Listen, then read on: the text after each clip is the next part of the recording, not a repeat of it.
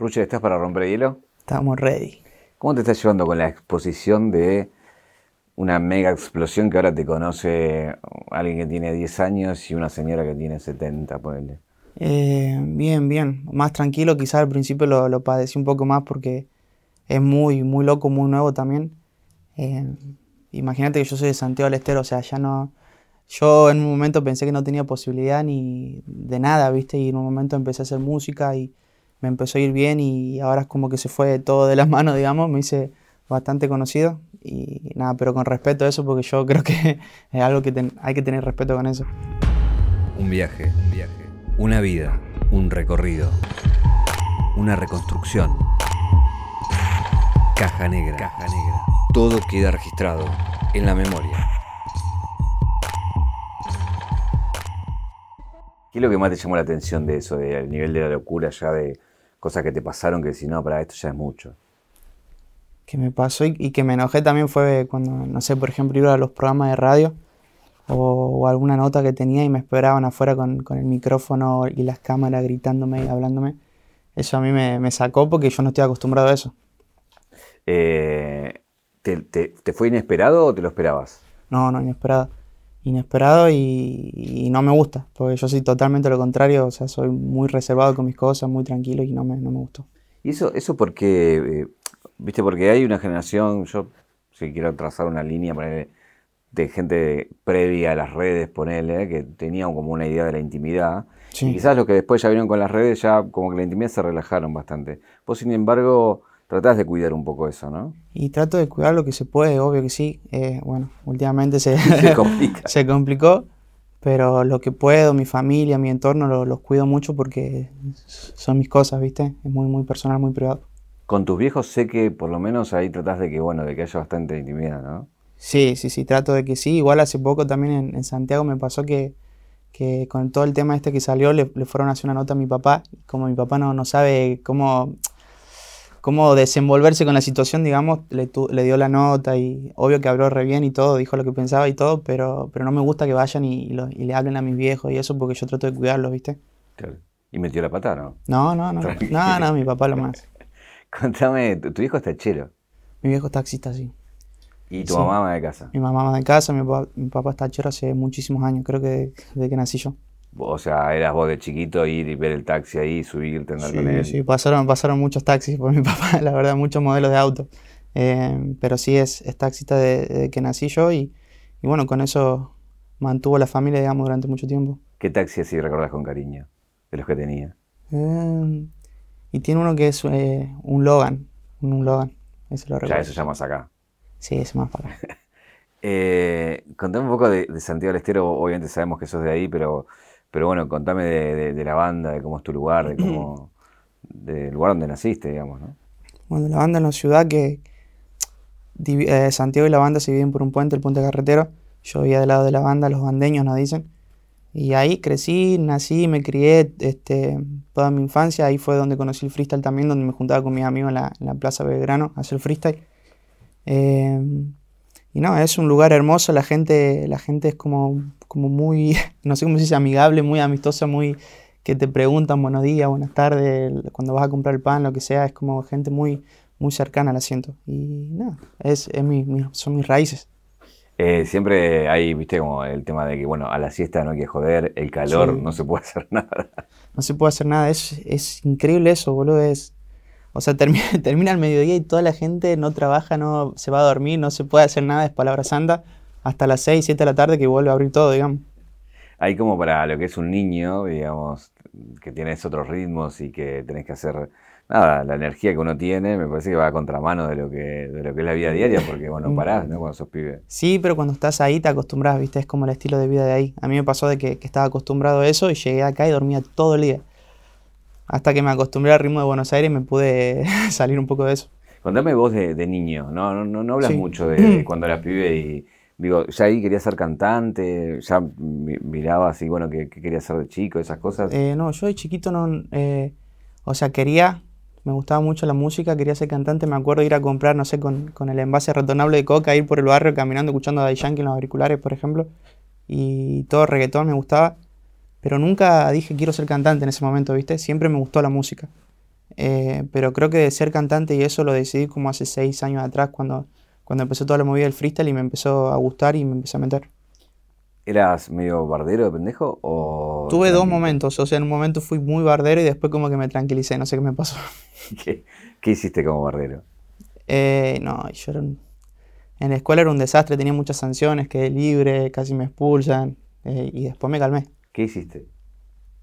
Eh, una vez, Una muy complicada. una vez, eh, pues cuando me cuando quedé libre, estábamos con mis compañeros en el recreo, me acuerdo, y había un bar de lavandina que yo no tenía, yo no sabía que tenía lavandina el barde, y había un compañero y sin querer se lo, bueno, no, queriendo se lo puse en la cabeza y tenía lavandina. Y fue, un fue un quilombo, me acuerdo en la escuela y bueno, quedé libre un par de días. Todo. Pero lo desteñiste todo, obviamente. Sí, ¿no? sí, fue, fue, fue- fue tremendo, la verdad. ¿Estuviste cerca de, de que te echaran alguna vez? Sí. Sí, sí, Porque sí. hubo más de pero, entonces. pero por quilombero, ¿viste? No por, por faltar al respeto a los profesores y eso, no, siempre ahí me ubicaba. Pero por hacer quilombo en el aula o lo que sea, eso sí. ¿Y qué pasó que cambiaste? Y me di cuenta que no iba por ahí. Vi a mi mamá renegando, a mi papá renegando, a, a mi entorno poniéndose mal por eso y dije, no, esto no soy yo. Se- sentía que era una picardía del momento, digamos, pero dije, hasta acá llegamos. Eh, te he escuchado decir que tenés mujeres importantes en tu vida, obviamente una es tu madre y Sí. hay otras, ¿no? Sí, sí, sí. eh, mi mamá es un pilar muy importante. Bueno, también está Silvi. eh, y mi mamá estuvo, estuvo siempre del momento uno, digamos, fue la que me contuvo sentimentalmente, la que me apoyó, la que fue de las primeras personas que empezó a creer en mí cuando, cuando yo le mostraba que era lo que, lo que quería hacer, digamos. Así que estuvo siempre, igual que mi papá, mi hermana. Estuvieron siempre. ¿Cuándo fue lo, primero que ves? ¿Qué es lo primero que ves de que decís, es por acá, es, es el freestyle, es, es el hip hop, es por este lado? Cuando, no lo primero que veo, pero cuando me di cuenta que me gustaba. Durante mucho tiempo en mi vida de, chico mm, nunca hice nada que, de verdad me llene, ¿viste? Y cuando conocí el freestyle, conocí la música, dije, esto me encanta. Entonces dije, me mando por acá. Y, nada, yo me acuerdo que estaba frustrado porque yo en mi cabeza, los primeros, las primeras canciones no iban para ningún lado, tenían 200 visitas. Y yo decía, la puta madre, yo estoy haciendo unos temones y no van para ningún lado, no la rompen, no sé qué. Pero yo ya estaba con la cabeza de que iba, le iba a romper, ¿viste? Estaba muy seguro de eso. Y así creo que fue un poco de eso y, y trabajando también que, que hoy estamos acá. ¿Hay, hay una batalla que ves que es la que te despierta eh, ir para ese lado? Eh, hay una batalla que veo, sí, que es la... Siempre que me preguntan digo la misma porque me acuerdo patente que estaba jugando en mi casa al Counter, hablando con un amigo por videollamada, y me muestra una batalla que es la de Sony de toque en España, en Red Bull, y vi esa batalla y dije... Me voló la cabeza. Dije, no, no puedo creer que sean argentinos, que estén haciendo esto, que esté pasando esto. Y ahí me metí, empecé a averiguar en, en mi ciudad quién rapeaba, dónde rapeaban, cómo rapeaban, empecé a entrenar, a practicar y, y así fue como surgió. Bueno, Rusher viene del counter, ¿no? Rusher en el Counter Strike, sí. Jugaba mucho de, de pibito. ¿Mucho cuánto era? Todo el día. No te voy a mentir. De pibito era, volvía de la escuela y jugaba todo el día. Jugaba al 1.6. Ahí cuando decís me voy y me junto con pibes que hacían lo mismo, eh, acá ya la escena era chica en esos años. Imagino que en Santiago también era como muy chico, ¿no? Todo, todo muy chico. Sí, acá era, era bastante conocida. De Buenos Aires era como el, el fuerte, digamos. Pero allá en Santiago era, había freestyle, había pibes que rapeaban, pero era muy chico todo. Era como la cultura recién se estaba haciendo conocida. Eh, y nada, las primeras competencias habían 10 personas, 15 personas. Rapeábamos en un escenario gigante y nos estaban mirando tres personas de abajo. Era así. Había más Y- gente arriba del escenario que abajo. Literalmente habían tres jurados, dos participantes y abajo dos personas. Y ahí empezó a crecer. Claro. Eh, hay, hay otros que empiezan a, a- a influenciarte, digamos. Uno es cancerbero. Y Cancerbero me gusta mucho. eh, pero en ese momento cuando, cuando conocí el freestyle y todo, me, me encariñé mucho con, con la música de Acru, de Manero, acá en Argentina. Como que todo el tiempo escuchaba eso. Fue- son como referentes míos. Eh, ahí empezaste a hacer música por, por tu lado. ¿eh? Eh, me imagino que debe ser difícil también porque la escena es chica y bueno, cómo, cómo arrancás, no tenés tantos referentes como para acercarte. Porque bueno, lamentablemente Dios atiende en Buenos Aires muchas veces Sí, sí, sí. y, y, bueno, las posibilidades son por ahí menores, pero pese a eso le, le diste para adelante. Sí, pese a eso le metí. Yo tenía en claro que, que la zona donde, donde todo explotaba, donde se hace todo conocido era acá. Yo tenía en claro eso y en mi mente estaba presente. Pero sí, al principio, como yo vi que no había muchos productores allá para hacer mi música o lo que yo quería al menos, me, me durante todo un año junté plata. Con mi, mi papá sacó un préstamo, pude hacerme mi, mi home studio en mi casa. De hecho, venían cantantes eh, freestylers a, producir en casa. Yo los producía como para ganarme peso, ¿viste? Para seguir invirtiendo.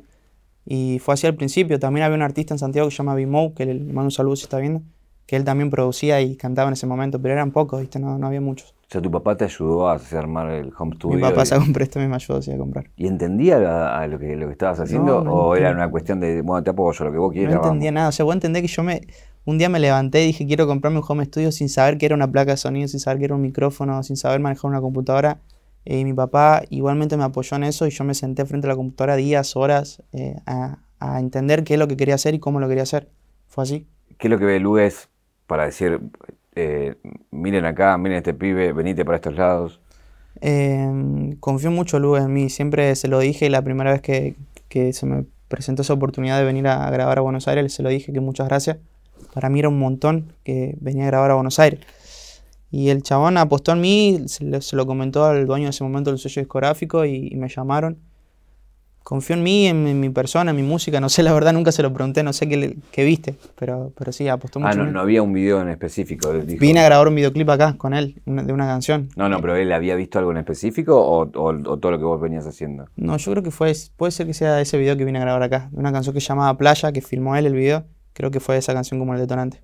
Ese es el video que venís unos días y tenés que quedarte. Sí, sí, sí. ¿Cómo fue es, eso? Es el famoso video. Eh, yo tenía una canción que en mi mente era un despacito, que no fue para ningún lado obviamente porque no tenía los recursos, la herramienta, la visibilidad. Eh, pero dije, esta canción, hice muchas canciones en ese mes, me acuerdo, pero dije, esta la voy a grabar a Buenos Aires. Eh, junté la plata, me vine con un amigo de Santiago del Estero, me acuerdo, y dos de Catamarca. Eh, y lo hablé a Lugues, que era en ese momento el que filmaba todos los videos de la escena. Le dije, che, amigo, esta fecha estoy acá. Por favor, guardame esta fecha, quiero filmar con vos, no sé qué. Ahí él se presentó, me dijo, sí, obvio, no sé qué. Y nos encontramos. Y cuando vine para acá, grabé el videoclip. Me acuerdo que, que me quedé sin plata, mis amigos también, porque no teníamos un sope. Eh, terminamos quedándonos, un, creo que dos días en un hostel de, al lado de 9 de julio, al lado del obelisco, que era la perdición. y después nos quedamos en el sótano de una peluquería que nos, que nos ayudaron ahí hasta que pudimos conseguir la plata para volver. Pero fue, fue, fue heavy la ¿Cómo llegaron a la peluquería? ¿Que ¿Alguien conocía a alguien? Eh, Frene, que es mi amigo, mi mejor amigo de Santiago, tenía un, un contacto, un amigo, un primo, no sé qué tenía la verdad, eh, que cayó del cielo y, y nos dio la peluquería. y después te volvés, después ya volvés como Después para... me vuelvo, sí, y me quedo ahí un tiempo hasta que me llaman de acá de nuevo. Y ahí eh, venís al cuánto, a al cuánto tiempo de, de la primera vez que llegas acá, digamos, ¿no? Eh, y a los cuatro meses, cinco meses. Y ya te quedás. Y me quedé durante un año, que ahí fue como el, el primer año difícil, donde estuve lejos de mis amistades, de mi familia, donde no podía volver. Y donde yo le decía a mi mamá, mamá, está saliendo todo bien, tengo plata, no sé qué, y no tenía un sope ni para comer, ni... Me acuerdo que, que fue, fue difícil, pero no le quería decir, che, no tengo nada porque me va a traer de los pelos y volete para Santiago, ¿entendés? ¿Dónde parabas ahí? Eh, ahí estaba parando en, en la casa del, del dueño este, del sello discográfico. Estábamos ahí parando, que era, éramos tres artistas, era yo, el Toby y Lucra. ¿Y tenías ahí eh, ganas de volverte, decir, che, esto no está funcionando? Sí, O- sí, sí. Sí, muchas veces. Muchas veces eh, me lo planteé, lo pensé muchísimas veces, pero siempre había personas o cosas que me ataban acá, viste, que me, que me hacían pensar en, en no irme. Porque yo confiaba en lo que estaba haciendo, nada más que no, no tenía la visibilidad o no, no- o no me estaba devolviendo eso, viste, pero confiaba. ¿Y qué es lo que primero que pegas que te dice, che, me quedo, eh, estoy para esto? Y después de como 10 temas con el sello, me acuerdo que el primero que, que le fue bien fue Ya no me extrañas con Lucra, que, que me acuerdo en ese momento yo estaba en Perú, lo reaccionó el Coscu, eh, le empezó a ir bien, la gente empezó a hablar de eso y, y ahí dije, bueno, me tranquilizo un poco y empiezo a, a sentar cabeza, Cuando ves que empieza a girar, ¿qué, qué te, qué te pasa por la cabeza? que el tema empieza a ser escuchado. Claro. Y, y esa fue la, primera sensación o el primer acercamiento con la gente, digamos, con, con la visibilidad que yo en ese momento no lo, no lo tenía.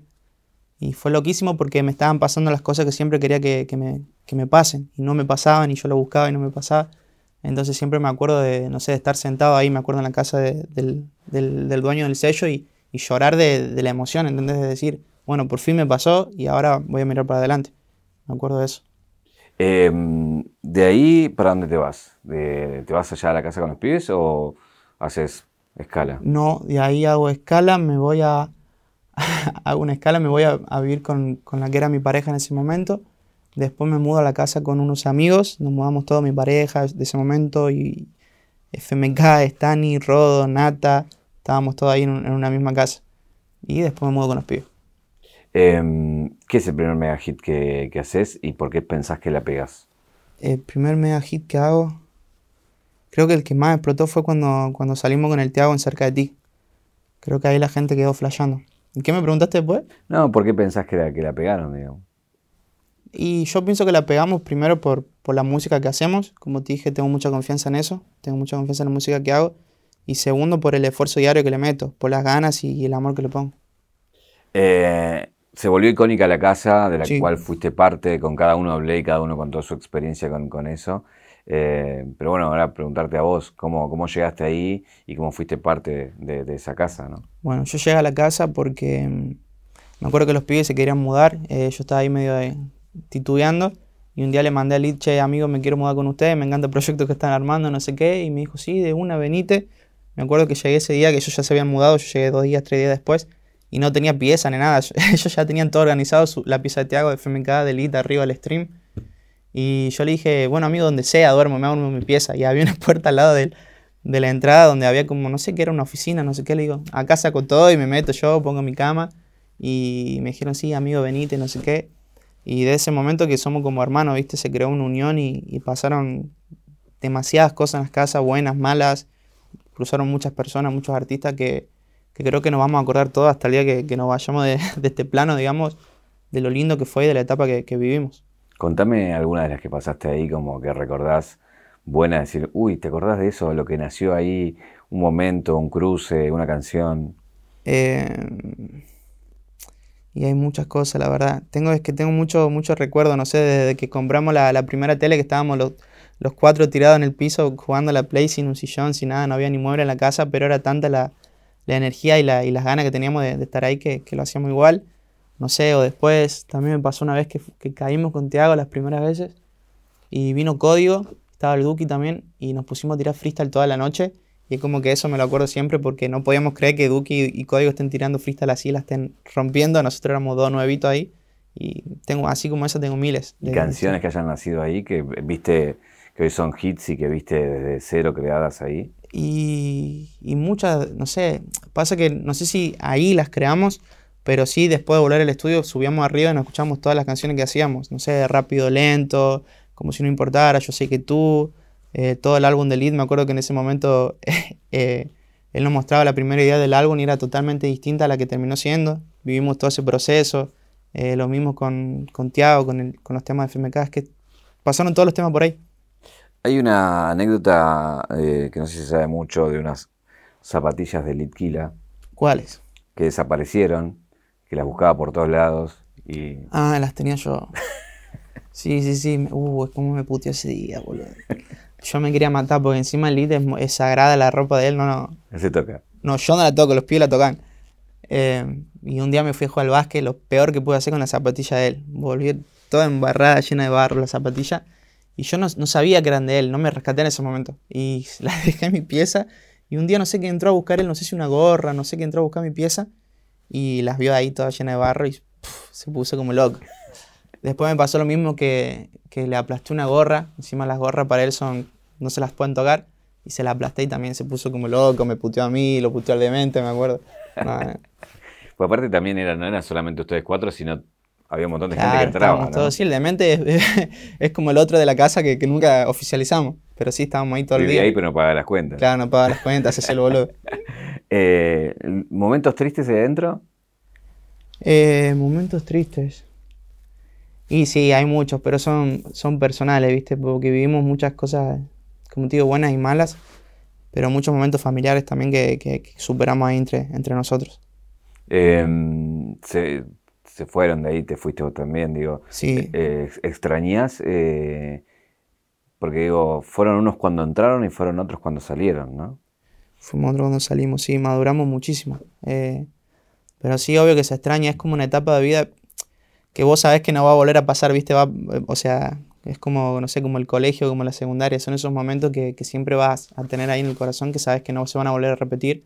Quizás haya mejores, va a haber mejores, obvio, pero, pero fue una etapa hermosa, la verdad. Yo cambié mucho, me siento una persona distinta, gracias a, mis amigos, a, la gente que me rodea. Y fue, fue una etapa hermosa, la verdad.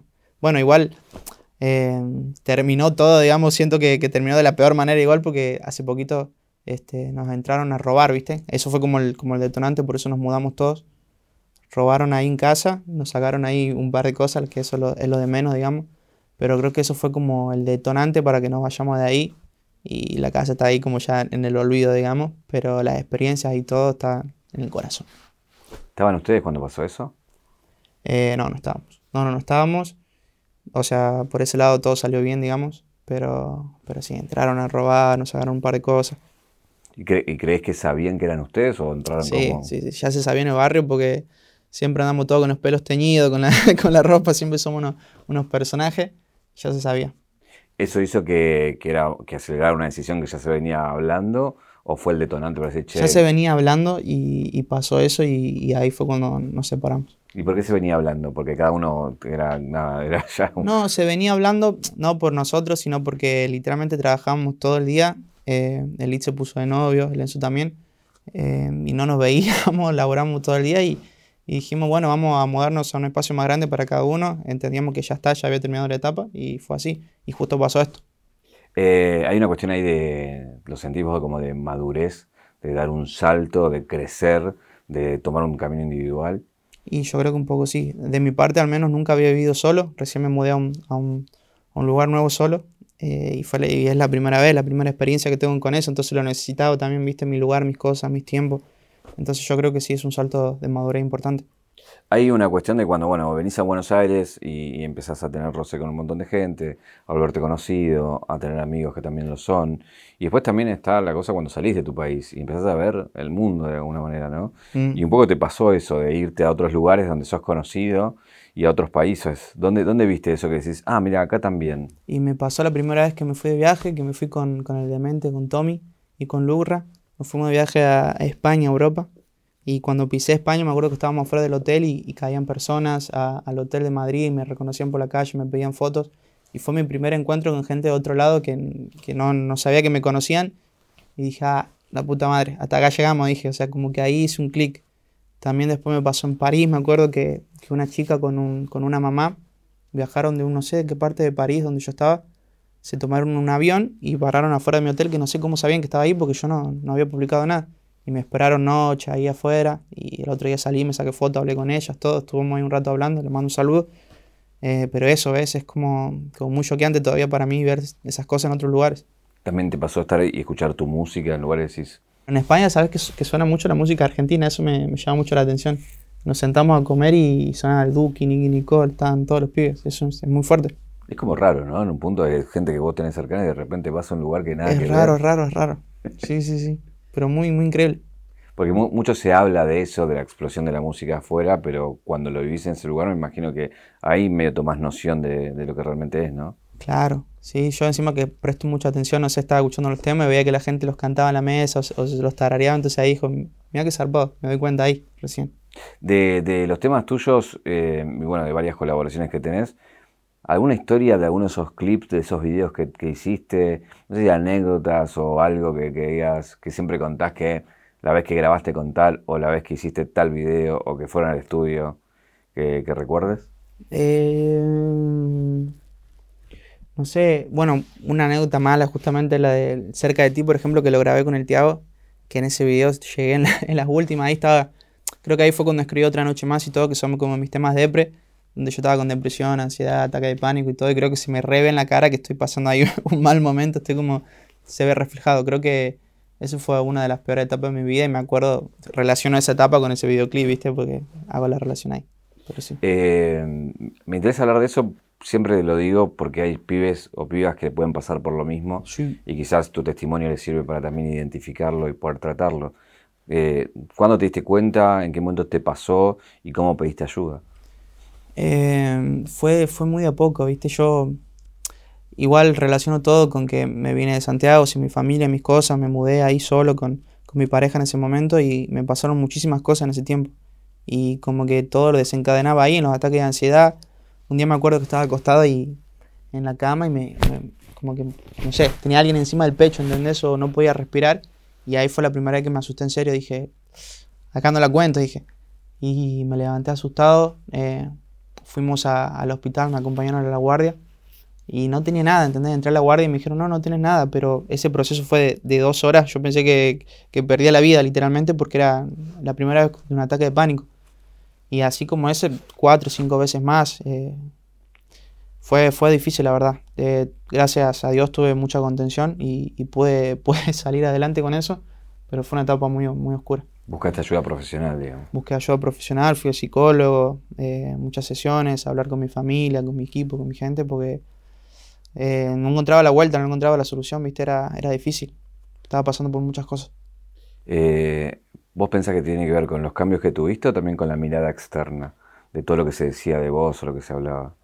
No, no, yo creo que con los cambios que, que, tuve, yo me considero una persona mentalmente fuerte con eso, no me afecta tanto lo que dicen o lo que opinan, pero sí con los cambios. Eh, de tener, no sé, 17 años, vivir, venirme solo para Buenos Aires, mentirle a mi mamá de que estoy bien cuando estaba mal, eh, no conocer gente acá, no sé, fueron muchas cosas que, que, que, llevaron a eso, creo. Cuando hubo un momento que sí, te castigaron, te hatearon mucho, en, sí. en ese momento, ¿cómo lo viviste? Ese momento lo viví al principio mal, después entendí que, que gente que como que descarga su frustración o lo que sea ahí en Twitter y no entiende o no conoce a la otra persona que está del otro lado. Eh, pero bueno, es parte también de, de, la exposición y del lugar que tenemos, es, es, entender eso. Hoy en día lo entiendo y estoy más fuerte mentalmente, en un momento me afectó, la verdad, tuve que ir al psicólogo y la, la pasé mal. Pero hoy en día entendí, entendí que, que, bueno, que hay gente que te quiere, hay gente que te odia, hay gente que le, que le chupas un huevo y va a ser así siempre, no hay nada que se pueda hacer. ¿Pero sentí que fue injusta mucha gente con vos? Y sí, pero es, es lo, que, lo que veo yo y lo que siento yo. Yo no le puedo explicar a, sentarme a explicarle a una persona está siendo injusta conmigo porque no me conoce, ¿entendés? Entonces ahí dije, bueno, no, no le voy a pasar cabida, pero obviamente que sí vi cosas que se decían de mí que no, que no pasaban, que no, que no me sentía, que no sentía, perdón. Pero bueno, es así. Eh, es, es, un problema eso porque a veces cuando vos tenés que salir y hablar eh, y contestar a eso, se contesta con, con la intimidad y justamente claro. no poder hacerlo porque querés mm. resguardarla termina, bueno, siendo lo que el resto cree, ¿no? Sí, sí, sí. No, bueno, cuando, cuando pasó lo que, lo que pasó yo opté por, por no publicar nada de lo que sentía ni decir nada de lo que en verdad me pasaba porque primero no quería dañar a ninguna persona, pensaba en mi familia que ya bastante mal la estaba pasando con, con toda la exposición y con todo lo, lo, que estaba surgiendo alrededor. Entonces dije, me encierro, me voy un par de días de vacaciones, me quedo sin celu y me tranquilizo, porque no quería hacer nada que después me arrepienta. Eh, es muy loco porque en un momento vos contás que a tu vieja le mentís con el tema de, de cómo estabas acá y en un momento también te operás y también se lo, se lo, medio se lo ocultás a ellos. Sí, sí, sí, hasta el último momento. Hasta el último momento, sí, me operé, tenía como un, un no, cómo no, tenía un tumor en la garganta, eh, que fue fuerte para mí en ese momento, gracias a Dios no es eh, maligno ni nada, pero en ese momento no sabía. Me imagino el, susto que te pegaste. Sí, no, fue increíble, la, me subí al auto llorando con Silvia que, que no podíamos creer y me decía, tranquilo, Tommy, va, va a estar todo bien, me decía pero, pero era muy fuerte. Yo nunca había tenido ninguna enfermedad, nunca me había tenido que operar de nada. Y no se lo quería contar a mi mamá porque sabía que era para, para que se tome un micro de allá y se venga para acá a estar todo el día conmigo y no quería preocuparla. Entonces me hice todos los estudios correspondientes. Eh, llegué al día de la operación y ese día la llamé y le digo, mira mamá, me voy a operar, tengo esto y esto y esto, no te preocupes, estoy con Silvia. Eh, y me operé y salió todo bien, no tenía nada, no era nada maligno y, y bueno, no pasó nada, no pasó mayores. Pero me imagino que eso es lo que hablamos del susto y hasta que no lo confirmás es como estás en un limbo ahí, ¿no? Muy, muy preocupado, me imagino. Y estaba muy preocupado, sí, sí, sí, sí, muy preocupado. Eh, porque no sabía lo que tenía, nunca me había pasado, tenía una bola en la garganta que no, no me permitía cantar, no, nada, ¿entendés? Iba, justo estaba en una gira nacional y, y también cantaba y me molestaba acá, estaba todo el tiempo con, con fiebre, con resfrío, todo, me afectaba en todo, fue difícil. Hablabas de Silvia. Silvia es tu, tu manager sí. y una persona muy importante eh, para alguien que se viene solo y que, sí. que sea un sostén dentro de, de, lo que es tu carrera, ¿no? Sí, sí, sí, es muy importante. Eh, de hecho, hace poco me hice un tatuaje que mi mamá también se llama Silvia, entonces lo tengo acá, dice Silvia, y me lo hice por las dos, para que te imagines lo, lo importante que es. Está en todo para mí, la conocí cuando, cuando me vine, cuando terminó lo del sello discográfico, la conocí a ella, fue ella la que me dijo, che, vení para acá, me salvó eh, y hoy en día mucho de lo que tengo y de lo que soy también se lo debo a ella. Eh, ¿Tu familia se viene para acá eh, con esa idea que tenías de traerlos para acá? Se vienen ahora a fin de año, estoy esperando que mi hermana se, se reciba, se recibe y los traigo para acá, a una casita. ¿Y, y, y ellos que fueron, pues viste como, como lo, con los viejos, a veces está todo bien y a veces que hay que convencerlos porque quizás tienen otra idea y... Eh, ¿Te sí. costó o no? Y les costó, le costó, es todo un... Imagínate, vivieron toda su vida allá, nunca... Bueno, cuando los llevé de vacaciones fue la primera vez que viajaron en su vida, conocieron el mar, fueron a México, pero nunca salieron de allá. ¿La primera vez que conocieron el mar la cono- lo conocieron en México? Sí, conmigo, pasamos año nuevo allá, fue hermoso, después te muestro una foto. y Me imagino que eso es lo, lo loco, ¿no? De, de planear algo que te salga bien y después poder compartirlo con la gente que querés. Digo, Sí, decirle, sí, che, mirá, mirá dónde podemos venir. No, es que es, es muy flashero. Yo tengo la foto esa de que no me la, no me la olvido más y la tengo en mi celu, que es una foto con todo fuego artificial ahí en, en un hotel de México afuera que estaban haciendo el festejo en día de Año Nuevo y estamos los cuatro ahí. Y para mí, después de todo lo que me pasó, de todo lo que pasé, estar ahí con ellos cuatro ahí es como un alivio. Y tengo esa foto ahí delante y el después, digamos, y, es increíble para mí. Y no, ahora los traigo para, para fin de año, si Dios quiere, los traigo a vivir a, a Capital conmigo, ya más tranquilo. ¿Tu viejo será tachero acá? Yo, yo no quiero que trabaje más, pero mi viejo quiere trabajar. Por eso, no, no, no importa lo que, el- sí, lo sí, no importa lo que le digas, va a seguir, va a seguir. Eh, porque es muy loco, porque en el video de Lerner, que haces con Lerner, ahora me contás cómo, cómo nace eso. Pero eres tachero, justamente. Él también, está ¿no? chero, sí. Y hace de mi papá también, en el video Claro. me caga pedo. Claro. Sí, con Lerner pegamos la, la mejor de las ondas, la verdad. Lo conocí en el estudio, yo estaba cagado de miedo porque es, un, es una leyenda, un maestro. Y cayó al estudio, lo saludé, buenas, todo bien. Y nos conocimos ahí, hicimos el Después de ti, que era un temazo, un himno de él que me permitió poder participar ahí. Yo estaba chocho de la vida. Y la rompimos, después nos comimos una pizza, él me contó de su familia, sus historias, de sus estudios, de sus viajes por el mundo. Y la verdad que tenemos alto feeling con él, nos conocimos, eh, nos queremos, me invitó a comer, ahora el fin de voy a la casa de él a comer. Eh, es real, ¿viste? Es, es mutuo. Eh, Tuviste, nada, un, un viral que se dio con- tocando con él, Sí, hace poquito. que te Que recontracalentaste. me recalenté. ¿Querés contar un poco y descargar un poco de qué pasó? Sí, no, más que descargarme, contar la secuencia. O sea, fue, fui a una nota de radio en Perros de la Calle. Le mando un saludo ahí a los, a los pibes. Y, yo no sabía que tenía que cantar, no había ensayado, venía de una bronquitis, una de las peores enfermedades que tuve en mi vida, tenía todo hinchado, no escuchaba. Eh, me puse un corticoide justo dos horas antes de eso y tenía que cantar y no sabía, no, no me habían dicho. Pero no por culpa de la producción ni nada, sino por una desorganización ahí de, lo- de los equipos. Y, nada, canté y en un momento del, tema me voy de, de- de tono. ¿Y para qué? Después salieron en la tele a matarme, ¿no? Que canto mal, que no sé qué, que no sé cuánto. Y ahí me recalenté porque me lo dice, si, si me decís que me lo dice Alejandro Lerner, que, que está hace 50 años haciendo música y, y que entiende y que me conoce, bueno, se lo respeto, lo entiendo y lo hablo, lo charlo con él. Pero me lo dice alguien que, que labura de hablar de la vida de los demás o criticando a gente o lo que sea. Entonces ahí yo no escucho y me molesta, ¿entendés? Porque no me conoce. Y no sabe lo que me esfuerzo, no sabe lo que, lo que practico, lo que ensayo, todo. Entonces dije, bueno, me descargo por Twitter y bardeo, que me arrepentí después porque me cagan a pedo, porque no lo tengo que hacer. Pero bueno, ahí me descargué. ¿Y después te arrepentís vos? Más Yo me arrepiento, yo me arrepiento, porque no soy una persona de, de tuitear, generar odio, de bardear a alguien, no soy. No, no me gusta. Cuando lo hago es porque tengo, estoy muy, muy cansado.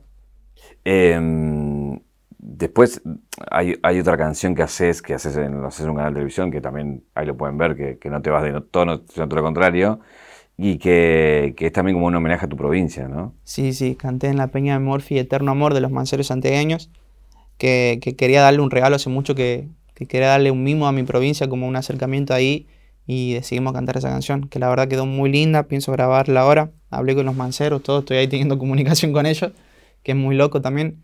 Eh, la voy a grabar, voy a hacer una versión de esa para que la gente la escuche, porque aparte es un tema que me encanta. ¿Lo vas a hablar con ellos? Lo voy a grabar con ellos. ¿Ya está confirmado eso? Confirmadísimo. ¿Y se sabe? No se sabe. Uh. Se va, va- va a ser, eh, va a ser un, todo un tema, porque digo, para, para el que por ahí no sigue el folclore, es como un himno del folclore, de, de- de Santiago de Estero ni hablar, pero ya del folclore casi. Digo, no, no hay Cosquín que no suene o, Jesús María. Y nada, juntarte con ellos que son gente de muchos años de, de experiencia, ¿no? Eso sí, me empezaron, me empezó a pasar esas cosas, ¿viste? Después de lo de Alejandro Lerner también, como que muchos artistas grandes me, hablaron. Eh, y bueno, yo con esas cosas mucho respeto, ¿viste? En cuanto a lo musical y todo, porque con esas cosas voy de a poco, nunca me metí a hacer un folclore, una chacarera, porque primero no era el momento, no tenía la experiencia, la capacidad. Y, y ahora que, que puedo hacer esta versión con los manceros, estoy como más que contento porque es de mi tierra, son gente de mi tierra, respetada, querida, que yo quiero y admiro. Entonces la vamos a romper. ¿Te llamaron ellos o llamaste vos? Yo subí cuando lo canté y me mandaron un mensaje por Instagram. Y te dijeron, hagámosla. Hagámosla, me dijeron. Están acá en Buenos Aires, creo que en estos días los conozco. Primera vez en persona. ¿Y cuándo, cuándo calculas que sales? No sé, pero este año sí o sí. Yo estoy más manija que ellos. Eh, cuando volvés a Santiago, ¿qué pasa? Y la gente loca, yo contento de la vida. Eh, siempre vuelvo a Santiago para, para, bajar un poco a tierra, viste, ver a mi familia y eso. Y a mis amigos. Y, y cada vez que voy, también hace poco fui a ver una final de, un partido de básquet donde la gente me recibió re bien. Eh, están como locos conmigo porque, porque no, no hay mucha gente que, que, pueda lograr cumplir su sueño de verdad saliendo de allá, ¿viste? Y yo quiero ser como un ejemplo de eso, de que se puede. Ahora también tengo un amigo de Santiago que se llama Ceballos, que está jugando en Boca. El otro día también hablábamos. Y, es loco para nosotros, ¿viste? Salir de, una provincia y que la gente te quiera, te escuche y que ellos se sientan identificados es como mucho, mucho respeto, mucho honor y llevamos la bandera lo más alto, con orgullo. ¿Con Ceballos se conocían o se conocen después? Nos de, conocemos después. Después de hablamos cada por uno que Instagram. le pegó y, Sí, que sí, sí. Sí, sí, ¿Quién le escribió a quién? Eh, yo le escribí a él, creo. Yo le escribí. No sabía que era de Santiago, le escribí re orgulloso, che, ¿cómo está? Eh, y nada, ahí estamos hablando, ya no hacemos chiste. El otro día me puso que nos juntemos. Yo le puse cuando no te, cuando no te estén gobernando, nos juntemos, le puse. Se cagó de risa ahí. Eh, ¿De dónde él es? ¿Él es cerca de, de donde sos vos o nada que ver? Creo que, creo que vive en el mismo barrio, sí. Ah, mirá, Sí, qué locura eso. sí, sí, me contaron eso. ¿Vos sos de? Yo soy de la banda de San Fernando, barrio San No, pero Fernando. ¿de qué equipo? Yo soy de, de fútbol, de Boca. Ah, ah, sos de Boca, bien. ¿Vos de qué sos? Soy independiente. ¿Independiente? Sí. ¿Lo dijiste públicamente? Sí, sí, sí, Ah, sí, lo dije. Porque por ahí te matan. ¿no? No, no, no, no. no. Escucha, hablando de fútbol, hay una frase que es el me fui mundial. Sí. ¿Querés contar de dónde sale esa frase? Esa frase es una frase que, que no sé en qué momento apareció en nuestras vidas, que la decimos todos nosotros, lo del espacio. Y es una frase, bueno, que se hizo viral ahora por, por lo que dije, pero es como... Es como cu- cuando la rompes con algo, ¿viste? Cuando, cuando no puedes creer que te pasa algo, decís me fui mundial. Y nació así. Cuando me entrevistaste de chabón, yo decí- dije me fui mundial porque no... Porque, porque, a ver, o sea, la realidad es que conocí una persona y una mujer increíble y yo dije, fue mundial. Dije, la, la rompí. Era algo que no pensaba que me iba a pasar y, y se interpretó de 10.000 formas. Obvio que fue para cualquier lado menos el significado que yo quería. Pero bueno, quedó Pero ahí. yo creo que el que lo interpretó bien es como que reconoció eso, que no las podías caretear, como dijiste.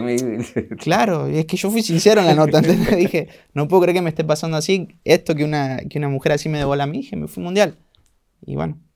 ¿Qué, te pasa con todo lo que hubo alrededor?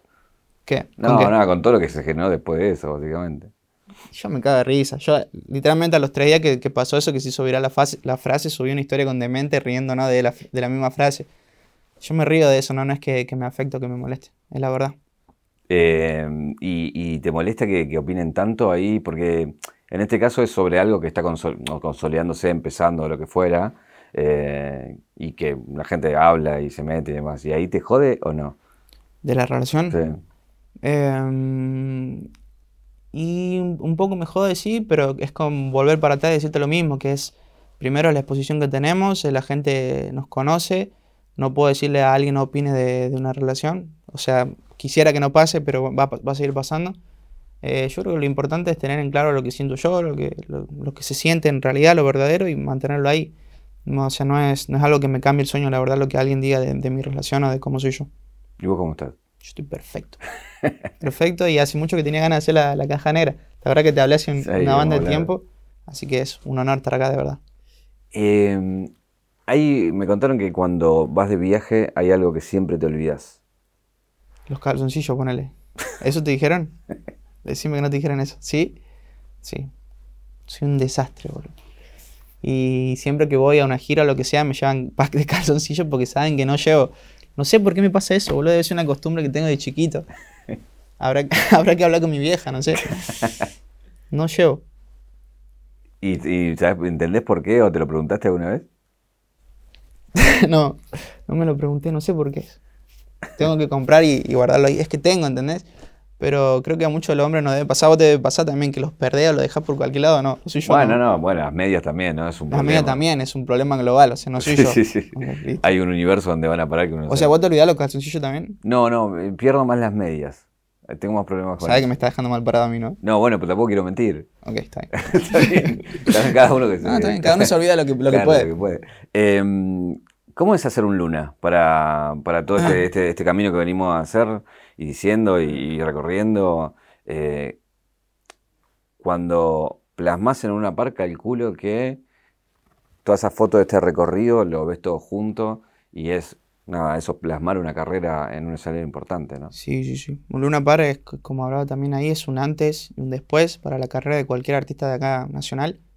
Eh, o sea, es algo que, que no me hubiese esperado, que, que siempre soñé. Entonces, cuando se cumplió, dije, cumplí este objetivo gigante. Ahora, obviamente, quiero ir por más, pero es como una tranquilidad, un, un respiro, porque algo que soñaba hace mucho. De hecho, hicimos todos los pasos que había que hacer: la gira nacional, Teatro Broadway, Gran Rex, y terminamos en el Luna, que que es como lo más importante hasta ahora que me pasó hablando musicalmente en mi carrera.